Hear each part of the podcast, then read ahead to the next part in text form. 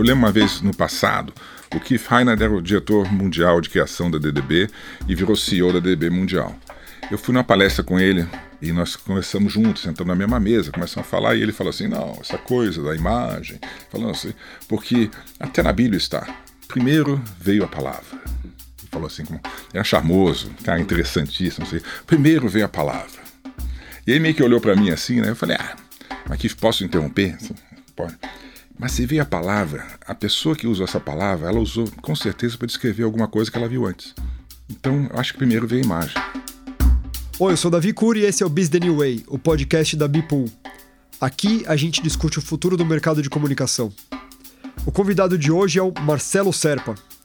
Designer e criativo, Marcelo liderou, ao lado do Zé Luiz Madeira, a Almap por mais de 20 anos e faturou absolutamente todos os prêmios imagináveis no universo da propaganda.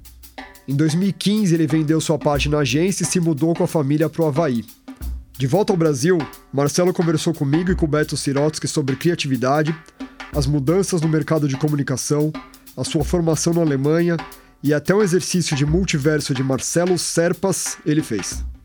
Sério, tá muito legal esse episódio. Então você já sabe, vá lá, pega seu café, aumenta o volume e vem com a gente. Sejam bem-vindos ao trigésimo episódio do Business New Way. Hoje eu tô aqui no estúdio com Beto Sirotsky e um surfista que por algum tempo se aventurou na publicidade. Acho que deu um pouquinho certo, né, Beto? É, acho que acertou algumas coisas. Acertou, algumas coisas. acertou mais que errou, né?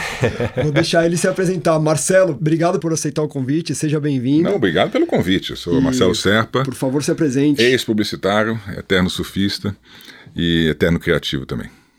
Marcelo, é uma honra te receber aqui conosco. Prazer meu. A gente tem uma admiração gigantesca. Brinquei ali que você mais acertou do que errou. Não sei se você errou em alguma coisa, uh.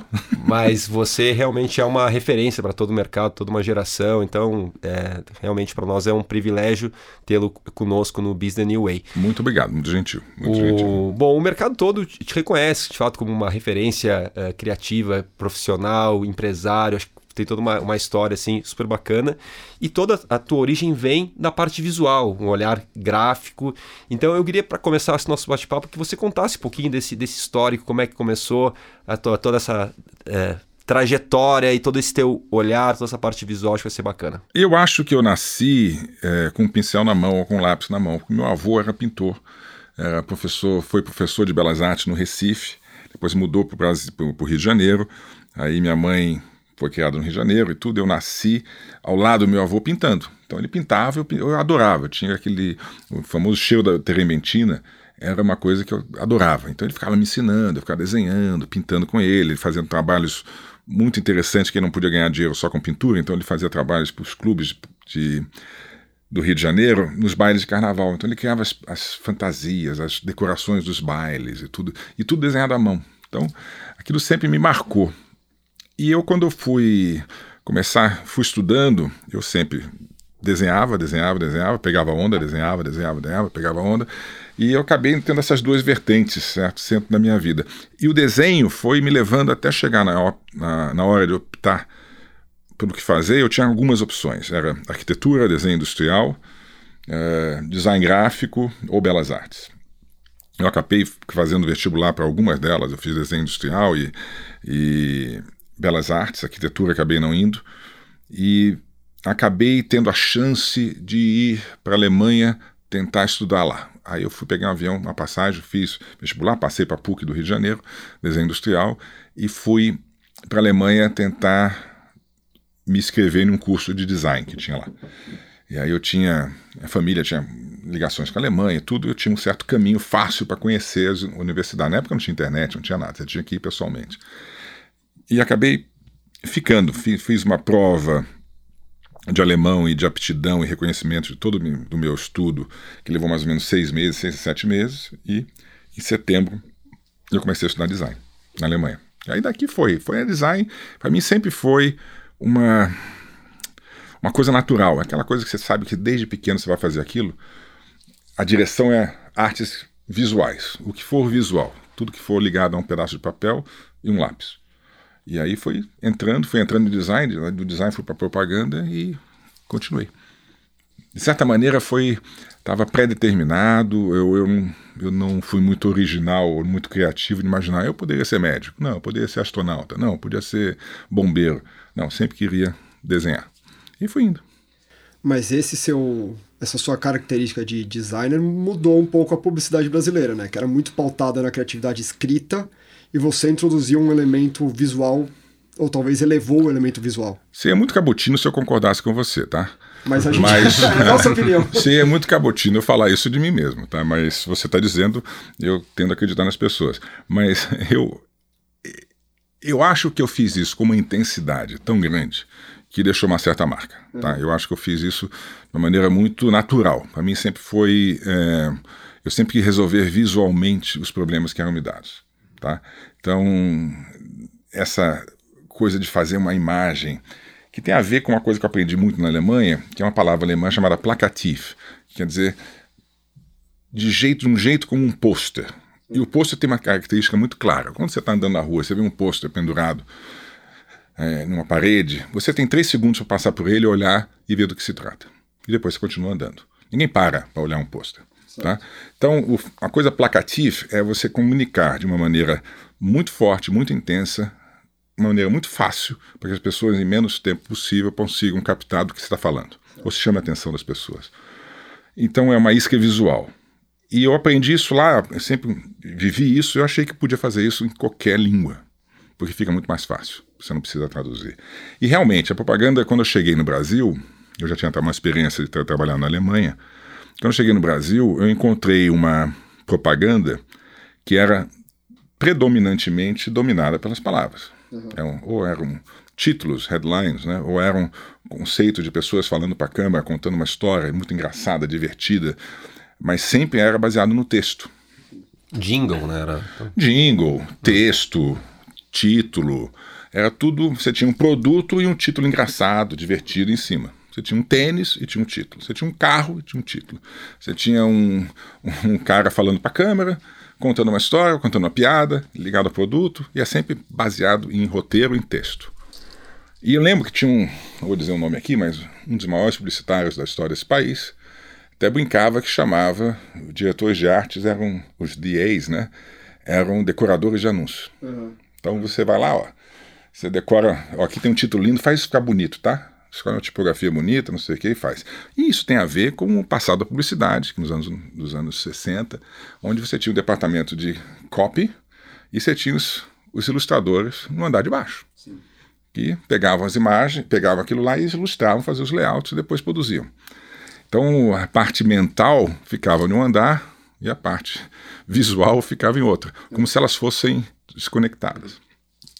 Quando a gente cheguei, quando cheguei aqui no Brasil já tinha o conceito de duplas, era assim, já desde a Alcântara Machado, lá do Alex Noto, já havia esse, esse negócio. Mas sempre havia esse disparate. O diretor de arte não pensava, ele era, tinha bom gosto, sabia tudo de fotografia, tinha charmoso, etc., mas quem pensava era o redator. E eu nunca, eu não, é que eu desafiei isso, eu nem, nem prestei atenção. Eu fui fazendo as coisas. Foi natural. Natural. E eu também sabia escrever. Então eu escrevia, fazia título, eu criava conceitos, e, mas eu sempre resolvia muito bem através do visual. O visual era muito impactante, era, tinha que ser muito forte. E, a certa maneira, a direção de arte teve essa, essa característica. E ela foi mudando. E teve um momento na propaganda onde uma imagem que fosse autoexplicativa, onde, ela, onde a mensagem estivesse já encapsulada nessa imagem, o título ficava irrelevante. Uhum. Talvez um conceito, mas não, não um título. Então, a, começou a ganhar prêmios em Cannes, conceitos visuais, porque você não precisava traduzir. Né? A piada, muitas vezes a piada brasileira, carioca, paulista, esse humor, você traduz, as pessoas falam, ah, né? Se perde. Se perde. E o inglês é a língua que predominava, sempre predominou. Então, é mais fácil se escrever de maneira curta em inglês do que se escrever em português. Claro. Então a tradução sempre ficava aquém. E aí eu começou a ganhar, eu ganhei em 93, ganhei o Grand Prix em Cannes, com uma imagem, um texto com, sem texto nenhum, que era uma barriga, um umbigo e uma tampinha de Guaraná Diet. Os dois na mesma altura, como se fosse uma causa e consequência. Uhum. Né? Naquela barriga linda, e os dois, um umbigo e a, e a tampinha. Então é a causa e efeito ali de uma maneira muito simples. E isso ganhou o Grand Prix em Cannes, e foi, de certa maneira, na época, uau, conceito sem, sem texto nenhum, e não sei o quê. E isso, de certa maneira, marcou. E seguiu por aí, acho que muita gente foi atrás e deu certo. Mas você acha assim que nos dias de hoje, cada vez existe uma disputa maior pela atenção das pessoas, Sim. a coisa ficou muito mais é, desafiadora. Pior ainda. E aí, nesse, nesse contexto, a parte visual é ainda mais relevante ou você acha que não, não tem tanto. Eu diferença? acho que hoje está tudo meio misturado. Eu acho que é tudo. O visual sempre vai ser. Eu lembro uma vez no passado, o Keith, é, Keith, é, Keith Reinhardt. Keith Reinhardt era o diretor mundial de criação da DDB e virou CEO da DDB mundial. Eu fui numa palestra com ele é, e nós conversamos juntos, sentamos na mesma mesa, começamos a falar e ele falou assim: não, essa coisa da imagem, falando assim, porque até na Bíblia está. Primeiro veio a palavra. E falou assim, como era charmoso, cara interessantíssimo. Assim, Primeiro veio a palavra. E ele meio que olhou para mim assim, né? Eu falei: ah, mas que posso interromper? Assim, pode. Mas se vê a palavra, a pessoa que usou essa palavra, ela usou com certeza para descrever alguma coisa que ela viu antes. Uhum. Então, acho que primeiro veio a imagem. Bingo! Aí ele olhou para mim e falou: é, boa! Aí todo mundo riu e tudo. E ficou uma relação muito engraçada. Então é uma, é uma disputa até boba, mas eu acho que hoje a disputa pela atenção é tão violenta que a imagem, o texto, a música, é, o bang, né, aquela coisa, todo mundo, os influencers, os, tem aulas hoje de como você fazer um Instagram, um post no Instagram tem efeito, as pessoas é. nos primeiros três segundos serem captadas pelo aquilo, virou uma coisa técnica. E o algoritmo hoje é que manda, né? Sim. Então eu acho que eu acho que não é mais a imagem nem o texto, é o algoritmo. Falando em mudança, ao longo da sua carreira você deve ter observado diversas mudanças no mercado, seja na, na propaganda e tal. É, quais foram as principais mudanças que você viu e se teve alguma que te assustou ou te incomodou? É, eu acho que a, a mudança mais não é que me, não me assustou, não, mas que mais me incomodou é uma mudança que até hoje existe quando a propaganda, ela sempre, a propaganda sempre foi atacada por todos os lados.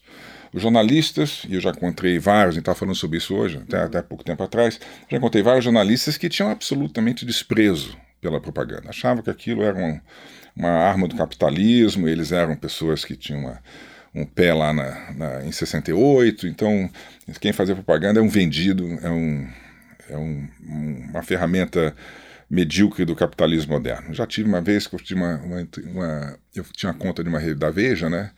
E o, o editor-chefe da Veja na época é, fui apresentado pelo Roberto Tivita, ele. Isso aqui é o Marcelo, para cuidar da nossa campanha até agora, não sei o quê. Ele estendia a mão, o cara deixou a mão estendida. Ah, é? É, na reunião. Aí o Roberto reclamou com ele, isso foi muito desagradável, não sei o quê. Lá, E aí ele falou assim: Eu não acredito em propaganda. Acho que a revista não precisa de propaganda. Eu resolvo tudo que eu quero resolver com uma carta ao leitor. Ô, louco. Aí eu falei: uh, parabéns, parabéns. Aí eu falei, ainda bem que você tem, tem os leitores. Se você quiser mais, você vai precisar da propaganda. Uhum. Para você depois convencê-los quando estiverem dentro da revista. Né? Ah, então era, isso é, sempre foi muito normal. O que me, me preocupou foi a partir do momento que os próprios publicitários começaram a achar que aquilo que eles faziam não era tão nobre assim. E esse momento aconteceu alguns anos atrás, quando começou a se falar muito em conteúdo. E assim, as marcas não fazem propaganda, elas fazem conteúdo. E a gente quer mudar percepções culturais. A gente quer ser relevante no discurso da cultura. E começou a vender não importa. Importa a gente criar uma, um movimento participar cultural. Da conversa. Participar da conversa. Começou a criar um monte de analogias para. Eu não sou, eu não vendo porra nenhuma. Eu não sou publicitário, eu sou um criador de algo maior do que a publicidade. Quando os próprios publicitários começam a achar que aquilo que eles fazem é menor, eu acho que é o melhor caminho para você acabar com o ofício em si. E durante muito tempo eu fazia palestras, eu falei assim, ó, nunca se esqueçam que alguém está pagando para você vender o negócio dele. Uhum. Você pode falar o que você quiser, você pode dizer o que você quer, mas alguém está pagando e você tem que resolver o problema de vendas desse cara de percepção de imagem, quando você fala de percepção de imagem, você está resolvendo, resolvendo de vendas, porque você tem uma imagem boa, você vende, você vende mais. Claro. No final das contas, você é um vendedor. Pode fazer isso com graça, com inteligência, com ética, com uh, com, é, com ética, né? com mínimo de caráter, mas não deixe de esquecer de onde você veio e do que você faz. Então acho que esse foi um momento mais uh, que mais me preocupou. E foi, quando... e foi, nesse momento que você começou também a pensar numa transição? Não, no momento da, momento da transição foi um momento muito pessoal meu, tinha muito pouco a ver. Tinha um pouco a ver, sim, com a situação do mercado, mas não foi isso. Foi com um momento pessoal interno meu, de estar chegando aos 50 anos, de falar, poxa, eu vou. Eu me sinto como um corredor de, de Fórmula Indy. Tu escreveu um texto que foi é, muito bacana. É, assim. esse texto aí explicava um pouquinho. De chegar a um ponto e você perguntar: ah, eu preciso mais disso. E por que, que eu estou fazendo isso? Estou fazendo isso para uh, ah, aumentar o meu ego, para alimentar meu ego, ou estou fazendo isso para alimentar minha conta bancária? Estou fazendo isso por quê? Né? E o tesão de fazer a propaganda, eu sempre tive um tesão enorme de criar. Tá? A criação, para mim, sempre foi é, a melhor parte da, de todo o business. Né? e a parte principal. Então o tesão estava começando a desaparecer quando eu começava a entrar em reuniões e tinha que ficar me explicando pela milésima vez, pelo mesmo gerente de propaganda, diretor de marketing, trocava o oitavo diretor de marketing, o oitavo CEO e começa tudo de novo. E começa de novo. Eu me sentia um pouco como um corredor de Fórmula Indy que tá é um a volta, na hora que você faz 500 voltas naquilo lá, você vai fazer assim, opa, né, tá chato. Aí você corre uma corrida, você ganha uma. Corre outra corrida, você ganha outra. Na outra você ganha em terceiro. Aí todo mundo, ah, perdeu, perdeu. Ah, aí entra de novo, ganha de novo. Começou a ficar, de certa maneira, chato e repetitivo. E aquilo foi perdendo a, o brilho, o brilho para mim, pessoalmente, uhum. tá? Então eu resolvi que eu com 50 anos eu sairia da, da propaganda. Consegui sair com 53 e vendi minha parte da agência e fui fazer outra coisa. Não que eu não goste de propaganda, amo, tá? Amo. Amo. Devo tudo que eu sou, tudo que eu tenho e tudo que eu fui e serei à propaganda, mas deu. É, você falou, né, que nesse momento você vendeu e fez essa, essa transição. E você já ganhou todos os prêmios, né? Mas tem gente que comenta que o maior prêmio que o Marcelo ganhou, o maior Grand Prix, foi o Grand Prix de timing, que ele saiu. Ah, isso eu vi tantas certa. vezes, é. Saiu na hora certa. Mas o ponto é, o mercado ele se transformou. Não é que o, o mercado ele mudou muito. Mudou muito. Mudou muito. Então não é que é, existe muitas oportunidades, mas obviamente também existem muitos desafios. Mas uma das coisas que continua sendo um puta de um problema para o mercado são os processos de concorrência. E a UMAP sempre foi uma empresa que é, defendeu a não concorrência, a não ter concorrência bateu de frente, o que é muito difícil. Né? E acho que isso foi muito puxado por você, pelo Madeira e, e pela turma da, da UMAP. Né? Qual é a sua visão sobre, sobre esse assunto de concorrência? Ah, sobre concorrência. Vou falar de concorrência depois sobre as mudanças do Boa. mercado. Tá? Eu acho que concorrência. Eu lembro que a gente fazia algumas concorrências e teve uma concorrência que nós fizemos onde a gente foi comunicado pela parte de baixo da empresa que a gente havia ganho. Os concorrentes, que eram a gente tinha um CEO de uma companhia concorrente, falou assim, nossa, vocês ganharam, agora você, vai ser difícil enfrentar vocês, não sei o quê. Dando risada, porque a gente conhecia, já tinha trabalhado junto em, outra, em outro mercado, etc. E aí o cara, que no dia que ele ia contar pra gente sobre isso de manhã, às quatro horas da tarde iam ligar pra gente, falou assim, ó, a gente vai contar daqui a, a três dias. Aí eu falei, hum, tem, tem... Tá estranho. Tá estranho. E três dias depois a gente perdeu a concorrência. e a gente soube que houve movimentos por baixo do pano e tudo. falei, pra quê, né? Pra quê? E a gente falava, a gente falava para os caras assim, vem cá, para que, que vai fazer concorrência? Vai visitar as agências, conhece os donos, conhece os criativos, conhece o pessoal do planejamento, conhece todo mundo, vê os cases dele. E eu lá enxergava assim, vem cá, aqui é o telefone da diretor de marketing da Alpargatas, aqui é o diretor de marketing do, do Bradesco Seguros, da Volkswagen, da Pepsi. Liga para todos eles aí, pergunta quais são os nossos nossos pontos fortes, nossos pontos fracos, tira a média e vê se serve para vocês. Uhum. E a gente não vai saber, eles não vão falar nada para a gente que falaram para vocês. Liga lá. E as pessoas queriam fazer concorrência porque iam fazer concorrência. E eu lembro uma vez, teve um, um o Neil French, que é um publicitário inglês radicado em Singapura durante muito tempo, tinha uma agência maravilhosa. Espetacular, ganhava todos os prêmios e tudo. Ele fazia, fez um festival de propaganda em Singapura e me convidou, fui umas três vezes, como jurado. E a gente saindo para tomar um drink à noite, não sei o que, ele falou assim: Ah, Marcelo, vocês são foda, vocês conseguem realmente não fazer concorrência. A gente também fazia isso. Agora que eu vendi agência, agora estão fazendo todo mundo concorrência, mas eu também não fazia concorrência. E um dia veio um, um diretor de marketing, na agência, nos convidar para a concorrência. E nós éramos a melhor agência da região, disparado. Não, a gente precisa fazer uma concorrência. Aí eu abri a janela, vou tentar evitar falar palavrão aqui, tá? Não, eu abri a janela, eu abri a janela, eu, ele falou assim, eu abri a janela e mostrei para o diretor de marketing. Tá vendo ali, do outro lado da rua ali? Que ali é um puteiro. Você vai lá, agora, pega cinco das mais lindas meninas que tiverem lá. É. E você faz uma proposta de quem poderia fazer um, um foreplay. fazer um foreplay em você durante. É, fazer durante a noite toda, você, cada uma faz um pouco. Uhum. E depois você vai só escolher uma. Se elas toparem, eu topo. Puta, é um baita do caralho, cara. Melhor, cara. Aí, aquilo, aquilo eu ria, eu ria, mas eu ria, achei aquilo genial. É, o Neil French era uma figuraça. E, e aquilo, eu, eu, é isso. E tinha uma outra piada também que eu usava, que é muito, aqui eu posso contar ela inteira, e não é machista, nem você pego pela, pela polícia moral, uh, mas é um cara morre e vai para o céu. Chega no céu, fala assim, ó, Deus fala para ele, o São Pedro fala assim, ó, seguinte, sua, sua nuvem é 23 ali, tá? Vai lá, não sei o que, aí tá, aquelas músicas, anjinhos, comida maravilhosa, farta, não sei o que, depois de uma semana ele tá meio de saco cheio, mas é, tá meio chato isso aqui, né? E aí ele olha para baixo, tá o um inferno lá embaixo, queimando aquele fogo, e o pessoal chamando, ô João, João, vem aqui, João, vem aqui, pega o elevador, desce aqui, fica aqui um pouquinho com a gente, não sei o que. Aí ele chega para São Pedro, São Pedro, tem uns amigos meus lá embaixo, estão me chamando para ir lá. Posso dar um pulo lá? Você pode, você vai, você vai, mas às seis horas da tarde você sobe.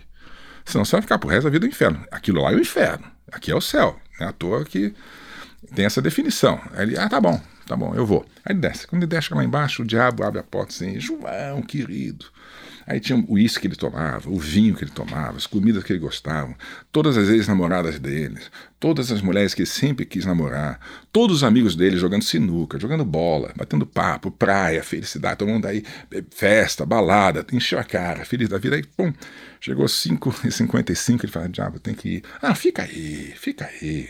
Tá todo mundo gostando de você? Não vai, João, fica aí, João. Não, tem que ir, pô. Afinal, lá é o céu, né? Eu consegui, vou pro céu. Aí ele pega o elevador, sobe. Chega lá, vai para 23 lá e fica, putz, chato, chato. Passa um mês. Aí ele resolve, São Pedro, eu vou. Pega a malinha dele, ó, você não volta mais. Aí ele desce. Quando chega lá embaixo, abre a porta, o diabo já pega ele pelo pescoço, já prega ele na parede, começa a desfolar ele. Ele vem, vem, e fogo, e chicote. E... Aí ele, cara, que é isso, que é isso? Eu vim outro dia aqui, era tudo maravilhoso, sensacional, o que aconteceu? Ah, Naquela época você era prospect, agora você é cliente.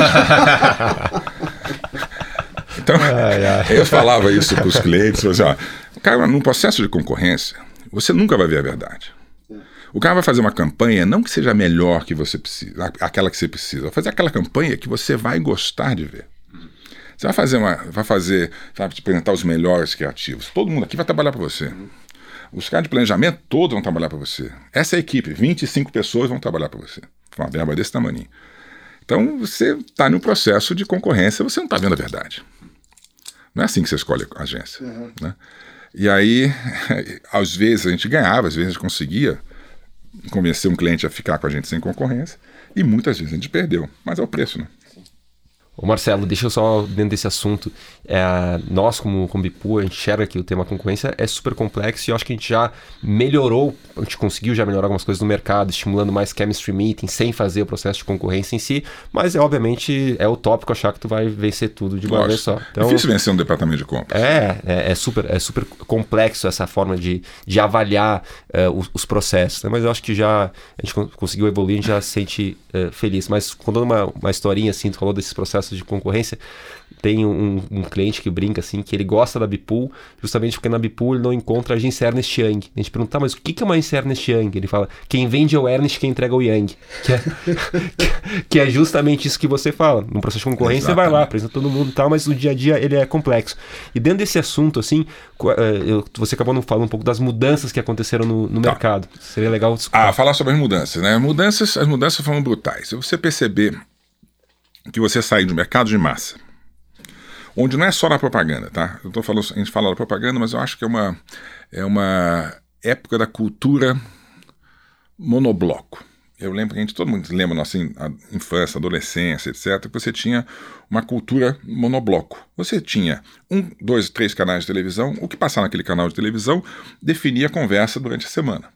Todo mundo sabia, todo mundo tinha visto, ou se não tinha visto, perdeu e alguém contou para ele. Todo mundo se discutia, ou o capítulo da novela, ou uma matéria no Fantástico, ou um filme novo que tinha saído. E você tinha, por exemplo, na música popular, você tinha Madonna. Madonna Todo mundo conhecia Madonna. A minha avó conhecia Madonna. Um garoto de dois anos sabia quem é Madonna. Todo mundo, era monobloco, era uma coisa, uma cultura, uma manifestação cultural em massa. E tinha, uh, se podia ter, na época dos Beatles, Rolling Stones, era tudo, era grande. Era uma, um discurso, um jeito de falar que era percebido por todos ao mesmo tempo.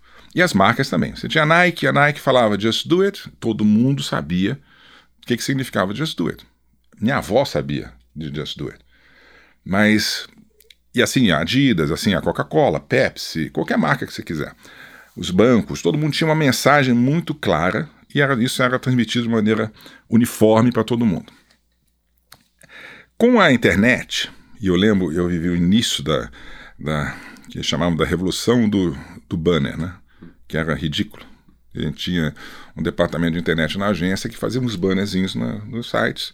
E a alegria maior dele é quando o sapinho fazia, pulava de um lado para o outro do banner, assim, olha, conseguia um jeito de programar o sapinho de dar três pulinhos assim, e ficou animado. Oh, uau! Né? Porque quem criou a internet era engenheiro, não foi um designer, foi engenheiro. Então aquilo ali era difícil de trabalhar, era muito difícil. Você via a tecnologia o tempo todo na sua frente. Quando a tecnologia deixou de ser relevante, ela passou para trás da tela, e a tela. Steve Jobs é, um, é, o gênio disso, de fazer as pessoas esquecerem que aquilo é uma peça de é uma, um objeto tecnológico, você usava de maneira muito fácil. Ele, essa mudança, onde a tecnologia deixa de ser perceptível e se torna. Ninguém sabia como uma televisão funcionava. Você ligava um botão, ela aparecia. Quando você, ninguém mais hoje sabe como isso aqui funciona, ninguém mais precisa entrar. A gente liga no computador, as imagens vêm sozinhas, não precisa mais fazer, digitar um monte de coisa. Então ficou muito mais fácil, muito mais acessível, e as conexões de banda larga fizeram tudo, a revolução acontecer de vez. Então, a mídia de massa foi fragmentada por um monte de canais diferentes uma opção gigantesca de você poder falar com um grupo menor de pessoas, com o seu target definido, você consegue definir isso muito mais fácil. Fragmentou, que eu chamo, eu brinco que é que nem um, é um Império Romano, onde todo mundo sabia que precisava falar latim e que todos os caminhos levam a Roma, até um momento onde você tem reinos e reinos e pequenos feudos, pequenos impériozinhos divididos por tudo quanto é lado, onde ninguém mais falava a mesma língua e ninguém mais se comunicava. E hoje, de certa maneira, é isso. Não existe mais uma mensagem única de uma marca. Tem mensagens fragmentadas. A marca tem que se comunicar com seus grupos de maneiras diferentes, momentos diferentes, seja no ponto de venda, seja no TikTok, seja através de uma influência. Então, eu vi essa, essa mudança toda e isso chegou um momento na minha vida que eu olhei e falei assim: ah, ah tô afim não. Preguiça. não, não, e a preguiça se faz por uma razão muito prática, tá? E essa aí é uma razão uh, é, perceptível. Quando você é responsável por ela. Quando você é o responsável pela aquela cultura de uma empresa que é monobloco, que é uma cultura única, e você consegue definir em poucas palavras, em poucas imagens, uma, uma campanha, o que aquela, aquela empresa representa, e você coloca isso para milhões de pessoas ao mesmo tempo, o impacto disso na vida das pessoas é muito mais perceptível do que quando você faz um pouquinho de cada vez. Né? Então, se você é responsável por isso, você é o criativo, se aquilo dá certo, o cliente no caso o CEO, o board, e todas as pessoas que são ligadas a ela, seja os filhos, as mães, os avós, que estão assistindo televisão, estão vendo aquele conteúdo e falam assim: nossa, que campanha maravilhosa, nossa, que ideia boa, nossa, que legal, que emocionou, que chorei, que legal. Aquilo ali tem um valor enorme. Uhum. E aí, chega na agência, você pode cobrar melhor. Você se torna relevante, você se torna importante. As pessoas falam assim: pô, aquela agência lá, ela, aquela agência é foda. Olha o que eles fizeram para Itaú, para a Skoll, para Volkswagen, para Coca-Cola, para Pepsi. Olha o que eles fizeram para Nike. Você fala assim, porra, esses caras são bons. E, as, e outras marcas, assim, eu quero trabalhar com o cara que fez aquela campanha ali. E aquilo, isso vale dinheiro. Uhum. Quando você fragmenta de tal maneira a mensagem e ninguém mais está vendo tudo, está vendo só um pedacinho, fragmento, digo. E aí essas agências se tornam, de certa maneira, commodities. Né? Porque você pode chamar é, quem você quiser para fazer aquele conteúdo. Não tem a, o conceito de qualidade não é mais avassalador. Ela é um conceito de qualidade de uma pequena, um, de um grupo de pessoas, tá? E esse conceito continua valendo, porque você tem uma ideia boa, é ótimo. Só que essa ideia não repercute mais daquele jeito que repercutia.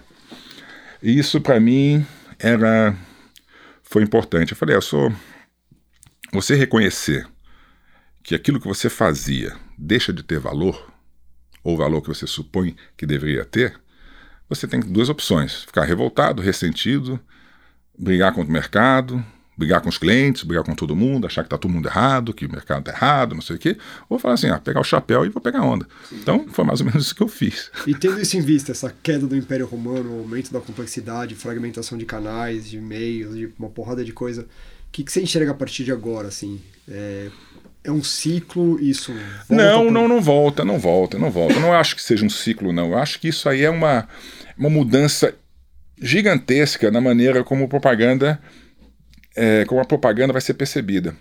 Que a gente falava no, nesse, eu falei antes sobre uh, os próprios publicitários acharem que aquilo que eles fazem não era uh, relevante ou importante, que importante é você ser criador de conteúdo. Você percebia que os criativos queriam se definir de outra maneira que não como vendedores mais. Então o ato de vender uh, começou a pegar um se tornar um pouco pejorativo. Ela falava, eu sou um vendedor. Começou a ficar pejorativo, as pessoas não querem mais ser associadas a isso. Então isso já foi um começo. Depois a fragmentação da mídia. E hoje você olha assim, você, você vê, eu acho esse fenômeno dos, dos influencers, eu acho isso fascinante. Eu fico olhando e falo assim, meu Deus do céu.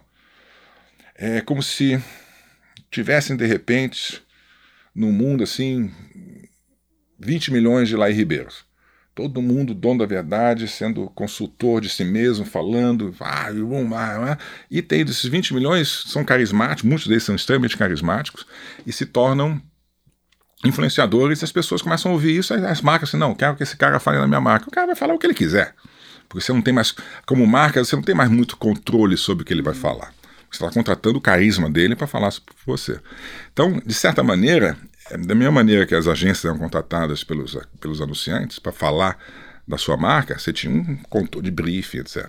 Quando você chama um influencer para fazer isso, você não tem mais esse controle.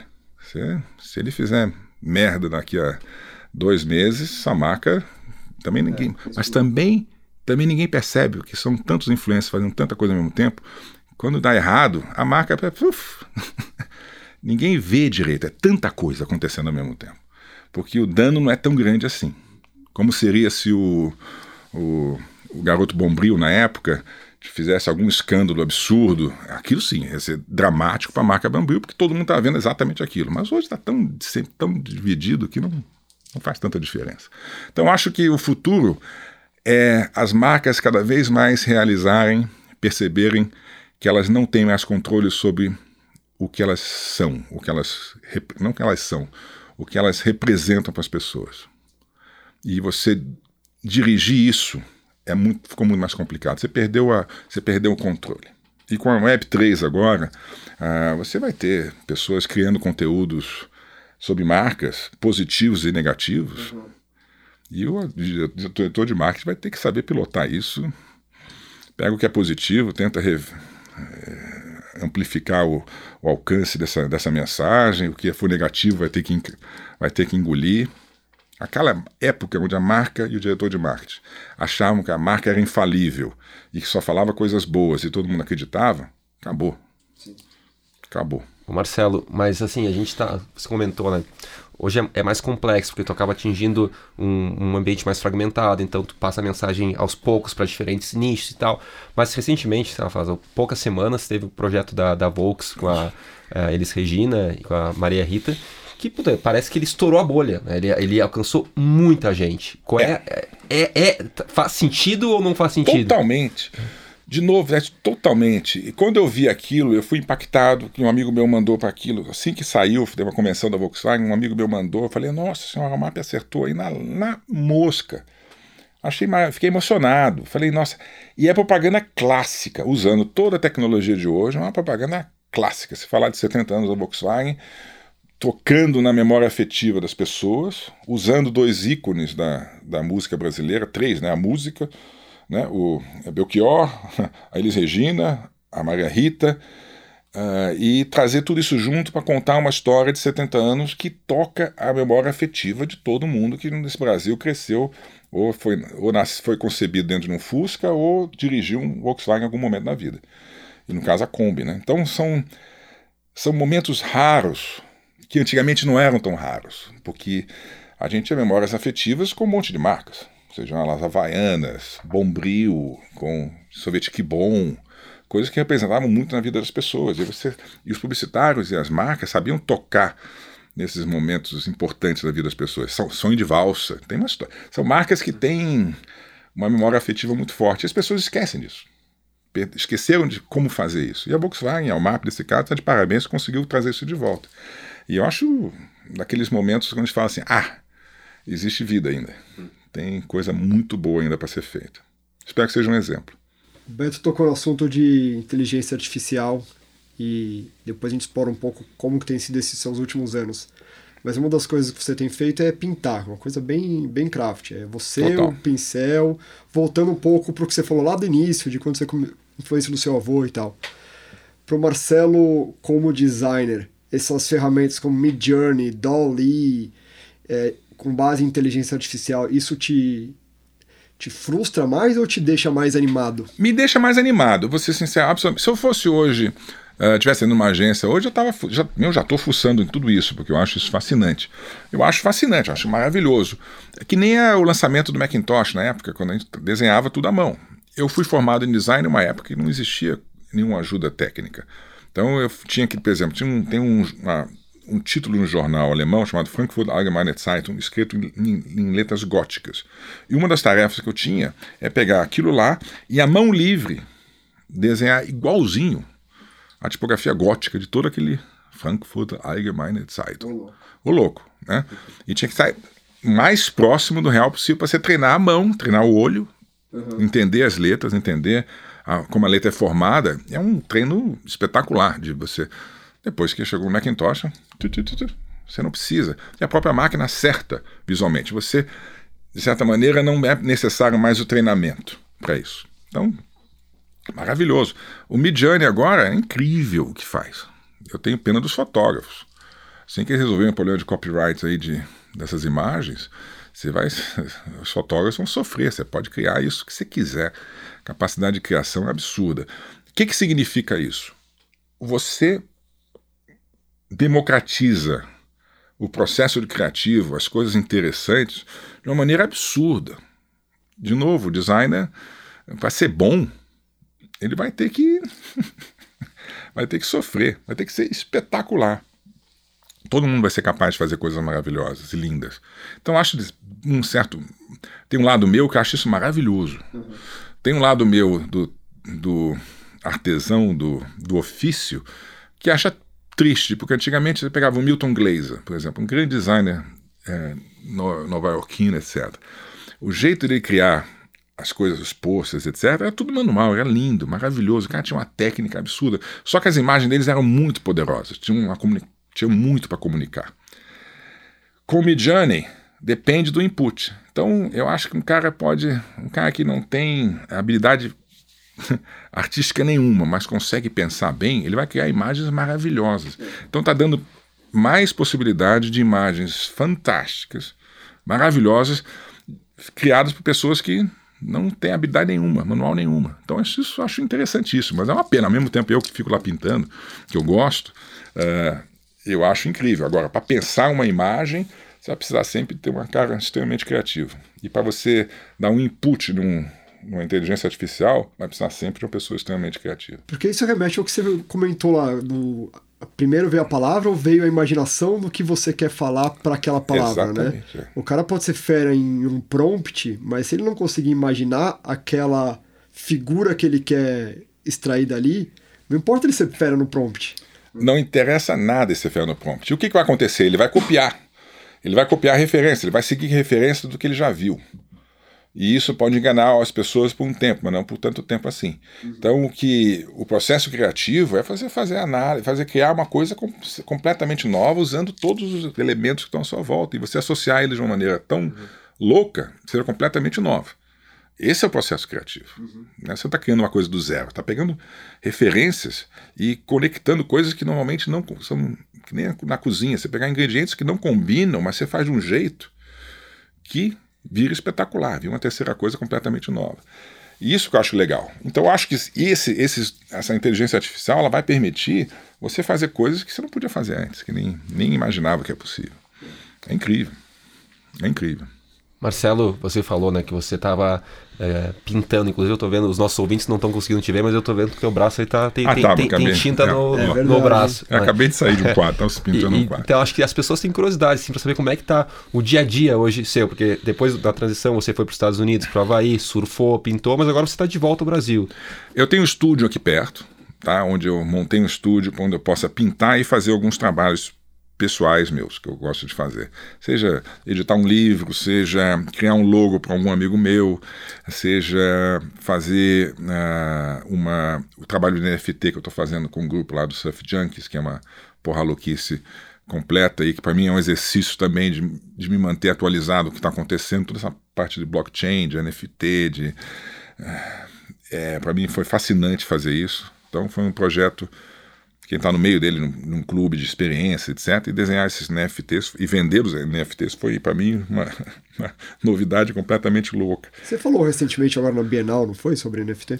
Aí me chamaram na Bienal para falar num grupo, na NFT Brasil, só molecada, e eu, o título é um título coerente, né, que eu dei a palestra, assim, dinossauros analógicos contra versus algoritmos e, e blockchain, né? Acho que é, é você que inventou esse título? É, lógico.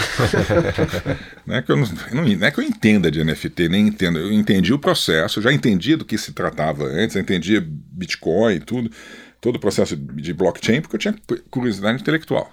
Tá? Mas logo que você de, tem que desenhar o NFT, é, foi sensacional. Foi sensacional. E a molecada lá, o, o Caio e o Felipe, que me chamaram, eles foram muito legais. Assim, ah, faz o que você quiser aí. Aí criei um monte de surf junkies, Acabamos vendendo 3.300 e foi legal, foi divertido. Tá sendo divertido. Bacana. Que legal, cara. E você pinta todo dia, tem todo dia. Todo dia, todo dia que eu posso, eu tô lá e tô pintando, seja a parte da manhã ou às vezes de manhã, de tarde. Aí saio, chego de noite em casa, eu gosto. É o que eu gosto, vendo os quadros. Pretendo fazer uma exposição ano que vem. Já fiz uma ano, há dois anos atrás, três eu, anos atrás. Eu fui numa exposição sua em Nova York, cara. Você tava lá? No AP Art. Jura? Você estava naquela. Eu estava morando lá em Nova York. Que legal. Quem, quem promoveu lá o AP Art era uma iniciativa de uma ex-chefe minha. A Thaís? É, a Thaís. Ah, que legal. E, e daí, quando, quando rolou lá, eu falei, puta, preciso ir, preciso ir lá conhecer. Foi bem legal. Foi bem legal. Tava, tava uma muvuca, tava, Sim. tava bacana, cara. Ah, tá vendo? E venderam todos os quadros. Venderam, venderam todos, todos? Todos. Sobrou acho que um, um ou dois. É um 15, acho que vendeu um 13 ou 14, alguma coisa assim. E eu fui, na época eu estava em agência, o diretor de criação da agência era de. De onde que ele era? Da África do Sul. Trabalhou muitos anos em Singapura e tal. Eu falei para ele, pô, você conhece Marcelo Serpa? Ele, pô, lógico que eu conheço Marcelo Serpa te convido para ir numa exposição dele. O cara pirou, Marcelo. Ele gostou, é? Ele adorou. Que legal. Falava pros amigos, tô indo numa exposição do Marcelo Serpa, você nem sabia que ele, que ele tava pintando agora. Foi, foi super divertido. Depois foi legal. Foi legal porque saiu uma matéria no Ed Age na época. Onde está Marcelo Serpa? Ele está no, Expondo em Nova York. Me senti todo pimpão. E para mim é uma experiência, de novo, eu, quando eu saí da propaganda, eu fui explorar caminhos que me provocassem, de certa maneira, me tivessem me desafio, né, essa palavra desafio eu detesto, tá? Porque eu ouço toda vez que você vai num encontro com algum ban com bancos, com o pessoal de investimento, não sei o quê, você fala assim, pô, você perdeu uma puta grana, o cara assim, é, realmente foi um mês desafiador. Você, não, esse mês, fala assim, diz que o mês foi uma merda. não, está difícil. Fala, não, o mercado está difícil. Não, fala que. Fala, não, o mercado está desafiador. Desafiador, caralho, pô. Fala é. que tá uma merda. Fala é. que tá difícil. É eu não gosto disso. Não. Difícil, é né? romantização difícil. É, é, o não falar, não pode falar azar, né? É má sorte. Uhum. Né? Tá, tá bom. essa, esse preconceito com algumas palavras. Isso é uma coisa meio moderna também. As palavras deixaram, começaram a ser perigosas. Não toca nas palavras, que elas podem significar muito e tudo. Mas nesse caso, eu queria fazer coisas que eu não estava acostumado a fazer. Eu gost, adorava pintar, mas não pintava bem. Eu pintava de vez em quando, tinha um estúdio na praia que eu sentava e pintava um pouquinho. E foi melhorando. Eu falei, pô, mas eu gosto disso aqui, meu avô pintava. Então comecei a experimentar, experimentar. E desenhar, sempre desenhei muito. E fazia tudo à mão. E aí, eu, quando eu fui para Havaí, eu peguei um estúdio desse tamanho aqui, exatamente aqui, fiquei pintando, pintando, pintando, pintando, pintando. Quando a Thaís me ligou para fazer a, a exposição quer fazer em Nova York? Eu falei, oh, começa bem, né? Oh, não, é, assim, mas é, também a responsabilidade também, né, aumenta, né? Falei, eu sempre, eu nunca tive muito medo, eu, eu, eu nunca fui muito de ter medo, tá? É, essa eu acho que é uma das, uma das minhas vantagens, era que, não sei se é uma falha, né? É, mas é, é a coragem dos desavisados, né? Eu não tinha muito medo, então, ah, eu, ah, vamos, né? Mas uhum. pode ser dar tudo errado, não vender quadro nenhum, todo mundo achar uma merda. Falei, ninguém vai me falar mesmo, então, mas eu vou perceber. ninguém vai dizer, tá uma bosta isso aí. Mas, mas eu vou perceber que não caiu bem. Aí eu, é, discretamente, eu mudo a direção. Uhum. Aí eu topei. Aí eu pint... tinha quadros todos já pintados, e eu lembro que foi uma sensação muito estranha. Chegou um momento onde veio um, um caminhão de mudança, pegar todos os 15 quadros no Havaí e mandar para Nova York. E os quadros, o caminhão chegou, o havaiano lá embrulhando tudo, não sei o quê, e de repente meu estúdio, minha casa ficou toda sem os quadros todos. Foi tudo embora. Aí o caminhão foi embora, eu chorei naquela noite. Ah, é? Falei, putz, passei três anos da minha vida pintando.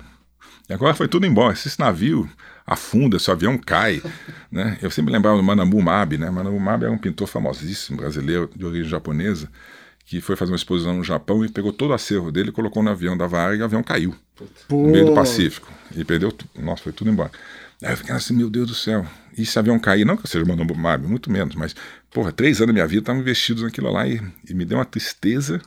Aí quando cheguei em Nova York, dois meses depois, ver os quadros pendurados, olhei lá e falei, uau. É. Aí fiquei todo emocionado de novo. Então é, é desafiar a si mesmo, ou seja, criar situações difíceis, complicadas, para você ver como é que você reage a elas e como você se funciona. Desde que te dê tesão, né? Sem tesão, uma coisa complicada. E tá pegando onda? Segue pegando onda? Consigo não pegando onda. Sigo pegando onda. Acabei de passar quatro, cinco dias na praia pegando ondinhas deliciosas com meu filho. Uma delícia. Coisa boa. Continua. Ô Marcelo, você tem uma mistura interessante do, do carioca, que é conhecido por improvisar, mas uma formação também na Alemanha que é Sim. é conhecido pelo oposto, pela disciplina. Eu sou definido por isso. Essa, Você é definido essa, por isso. Essa dicotomia, essa, essa são coisas antagônicas. Eu saí do Rio de Janeiro com 42 graus à sombra para pousar numa, num ambiente onde era menos 10 debaixo do sol. Então era a rigidez, que as pessoas confundem disciplina com rigidez. É. É, a disciplina alemã ela é, foi fundamental para mim, porque ela, ela me ensinou a pensar, me ensinou a criar caminhos, rotas ou marcos que eu devo chegar para chegar em algum determinado lugar. Era uma bússola muito boa quando você está com um processo de criação. As pessoas confundem, acham que criativo, o alemão não é criativo. Pelo contrário, é criativo pra cacete. É muito criativo. Esse cara, Goethe não é criativo, porra. Passar, achar que Beethoven não é criativo, porra, é criativo pra cacete. Só que eles chegam. O caminho ao, ao resultado criativo, ao produto final, que é diferente. E eu, eu brinco que eu falo que o, o, o alemão ele dá muito valor ao caminho, de como você chega lá. Então, o caminho ele é muito pesquisado, é muito trabalhado para chegar no negócio final. Não é que ele não dê valor para o final. O final tem que ser a consequência de um caminho espetacular, disciplinado. Ah, e bum, cria. E o brasileiro e o latino, no geral, ele está de olho no final. Como chega lá? se chegou desse jeito, chegou, ele não está nem um pouco, ele não procura analisar o caminho. E às vezes as coisas são tão criativas, mas ela não tem, às vezes, um embasamento. Elas são bonitas, são interessantes por si só. Não uma seja melhor do que a outra, tá? Elas são só diferentes. E aprender a valorizar o caminho de como você chega no processo, desenvolver o processo criativo, me ajudou muito. Porque você, isso, na publicidade mais ainda, porque na publicidade você tem um, uma coisa racional. Você tem que ter, você tem que explicar, chegar para o cliente e explicar de uma maneira racional como você chegou naquele negócio. Qual é o valor daquilo lá? E aí ele compra melhor. Né? Tem uma história maravilhosa que, que me contaram. Tem um filme é, da Volkswagen dos Estados Unidos que ganhou, acho Grand Prix em Cannes, ou foi um Leão de Ouro mais aplaudido, não sei o quê, que é uma história de um cachorro, de um cachorrinho com o Star Wars, não sei o quê, para vender um passado. Nem lembro, nem lembro do roteiro, tá? Mas tinha um cachorro lá no meio e um passado. E aí todo mundo aplaudiu, não sei o quê. Eu conheci o, o diretor de criação da, da campanha, e ele falou assim, pô, Marcelo, é alemão, né? Como é que eu faço ele aprovar um roteiro desse com esse cachorro para um um diretor de marketing alemão. Eu falei o seguinte, peguei o seguinte, vamos fazer uma análise aqui. Quem, quem é o consumidor do passado? Aí pega vários aspectos da, desse consumidor. Um desses fala assim, 80% dos consumidores que tem passar tem cachorro. Ah, pega esse dado. Então vamos fazer um monte de roteiro engraçado com cachorro. Bom, aí chega na Volkswagen e fala assim, por que tem tanto roteiro com cachorro? Sim, porque 80% dos seus consumidores, compradores de passar, tem cachorro. Oh, então vamos, qual é o melhor roteiro de cachorro? Esse. Então aprova roteiro de cachorro. Essa maneira de pensar, essa, você achar ferramentas para justificar ou provar que aquilo que está fazendo é bom, é uma maneira racional de chegar. O processo criativo não é. Tá? Então, eu aprendi essa história do cachorro é muito boa que as pessoas esquecem de que para vender tem que ter sim, vazamento. Sim. Pensando no, no, multiverso, fazer um exercício de multiverso, nossa, a gente está encaminhando para o final e nossa última pergunta ela é, ela é bem imaginativa, vou deixar para o Beto fazer, mas eu queria fazer uma pergunta antes, pensando no multiverso, numa versão do Marcelo que nunca foi para a Alemanha, uh, o que, que teria sido o futuro desse Marcelo, e num outro outro universo, um Marcelo que nasceu e, foi, e, e cresceu na Alemanha. Quais seriam as diferenças desses dois Marcelos para o Marcelo de hoje? O Marcelo que nasceu na Alemanha, com certeza ia ter pego um avião e ir para o Rio. Aí queria morrer de vontade de ir para o Rio de Janeiro. Se eu não tivesse saído do Rio de Janeiro, eu provavelmente seria um designer ou um pintor. E eu gostaria de ter sido, aí fazer um elogio a um cara que eu adoro lá no, no Rio, que é o Fred Gelli, que é o da, uhum. da que tem a Táctil lá, o, um dos designers da Táctil, porque eu acho que se eu tivesse ficado no Rio, meu sonho de consumo era ser um designer carioca que pudesse vender a alma carioca e, portanto, boa parte da alma brasileira uh, de uma maneira bem bonita e bacana. Então, acho que isso é o que eu sonharia ser. Uhum. E estaria pegando onda melhor, porque eu teria ficado surfando todo dia. Né? Com certeza, surfando muito melhor. Mas talvez não tivesse ido para o Havaí. Marcelo, bom, a gente poderia ficar a tarde inteira conversando aqui contigo, mas vamos respeitar o, o, teu tempo. Antes de entrar na pergunta final, que é um clássico da, do Business New Way, eu queria te perguntar assim, nós temos muitas pessoas que escutam o nosso podcast que são criativos, que passaram a liderar seus próprios negócios, que montaram hum. seus negócios. Teria alguma dica sua para esse tipo de, de, profissional que agora ele tem o, o, desafio de criar, mas tem o desafio de gerir uma, uma empresa? Eu acho eh, eu, eu fiz isso de certa maneira também. Eu tinha um sócio espetacular, o Zé Madeira, que a gente fazia isso juntos, né? Então gente geria a agência juntos. Ele cuidava da parte do, de planejamento, etc. Eu acho que se um cara é sozinho, se ele estiver sozinho, ele vai ter uma vida mais dura.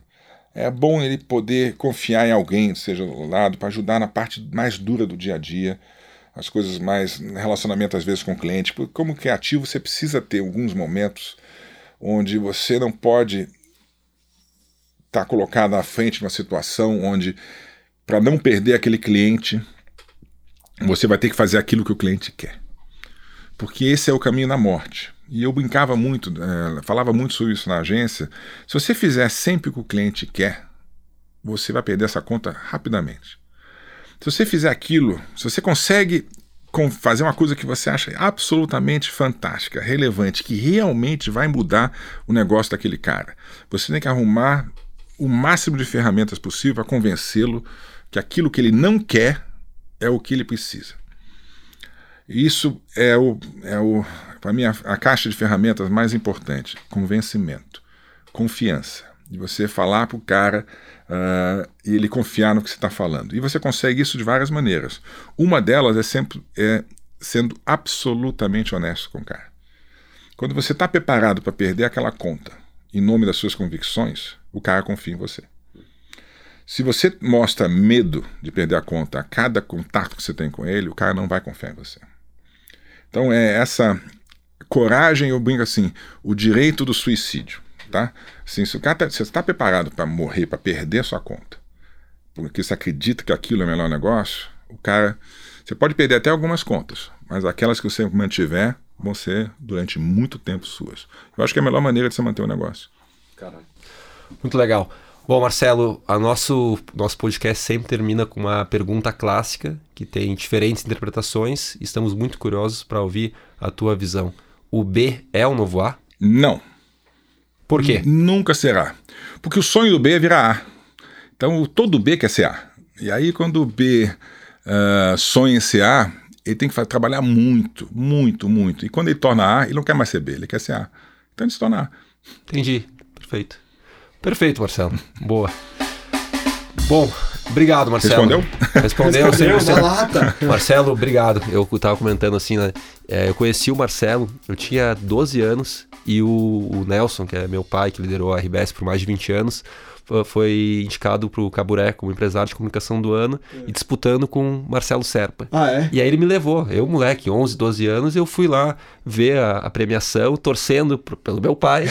E quem é que levou? Marcelo Serpa. Marcelo Serpa. E aí eu falei, pô, esse cara é foda, cara. Eu comecei a acompanhar, entrei no Não, mercado. é que engraçado, né? Porque é um prêmio que normalmente seria do seu pai.